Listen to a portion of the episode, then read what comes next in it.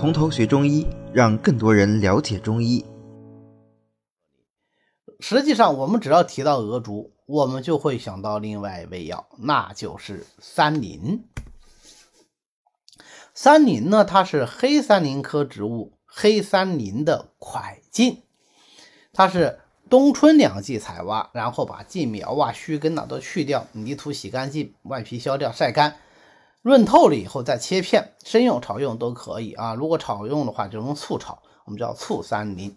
呃，三林呢，它有别名啊，金三林或者是金三林，这两个字因为它是同音的，所以很可能是在传抄的过程中有一个呃误传。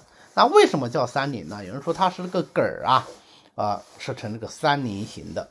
呃，这个呢是从它植物的性状上来说是比较有道理的。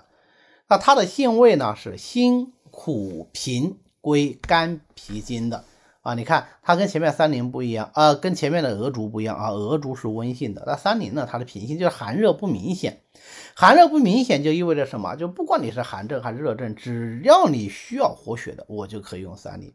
你看我剧透了对吧？就说明三林主要功效什么？就是活血啊，这也很容易理解啊。呃，我们在学中药的时候，曾经有一个中药老师给我们透露过一个学中药的秘诀。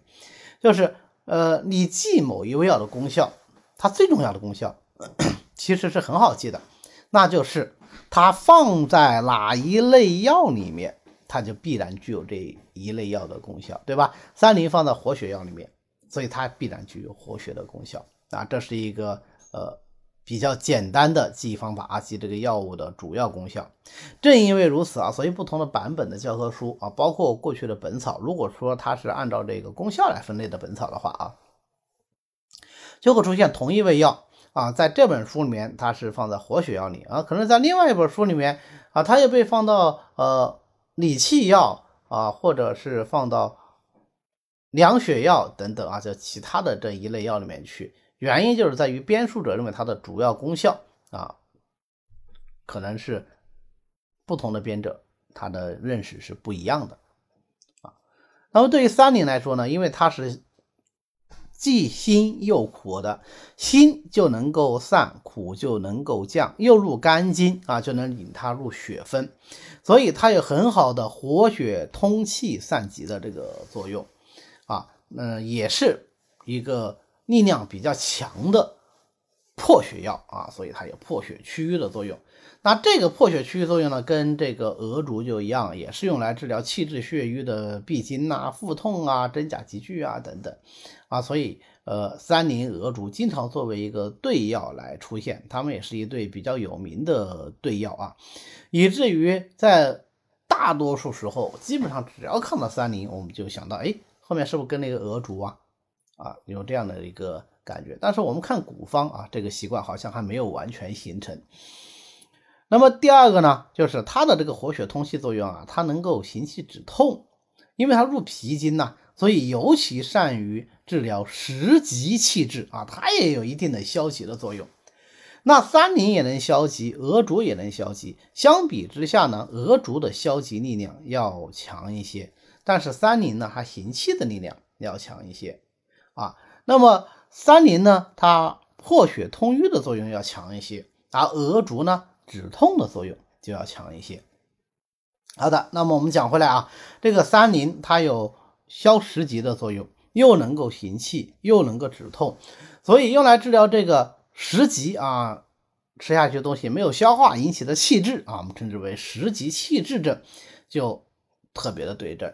如果说它是以食积为主的。啊，引起了气滞，那这是个实证为主啊，那我们就行气活血消积就可以了，配上鹅竹啊、青皮啊，还有麦芽啊这样的一些消食药啊，麦芽是消食的，青皮是理气的，对吧？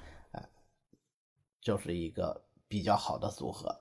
那如果说他因为食积啊伤了脾胃，或者是这个人本来脾胃就不好，然后吃饭又不注意啊，最后形成了一个脾虚食积症。那我们在用三林消积的时候啊，呃，就要再配上一些健脾的药来同时使用，比方说党参呐、白术啊，啊，它们在一起就能够治疗脾虚湿停症。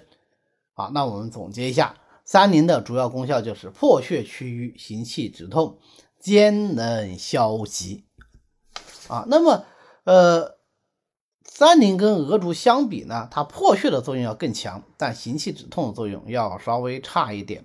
想要加强它的止痛作用啊，跟三宁一样，也是呃用醋来炒。这个药啊，它有一个十九味，就是它不能跟芒硝一起用啊。十九味里面说，牙硝蓝和金三宁，牙硝就是芒硝啊，金三零就是我们现在学说的三零啊，这两味药是不能配在一起的啊，会有毒副作用。那么，呃，因为这个三宁破血消极了啊，所以月经过多的和孕妇它就不能用。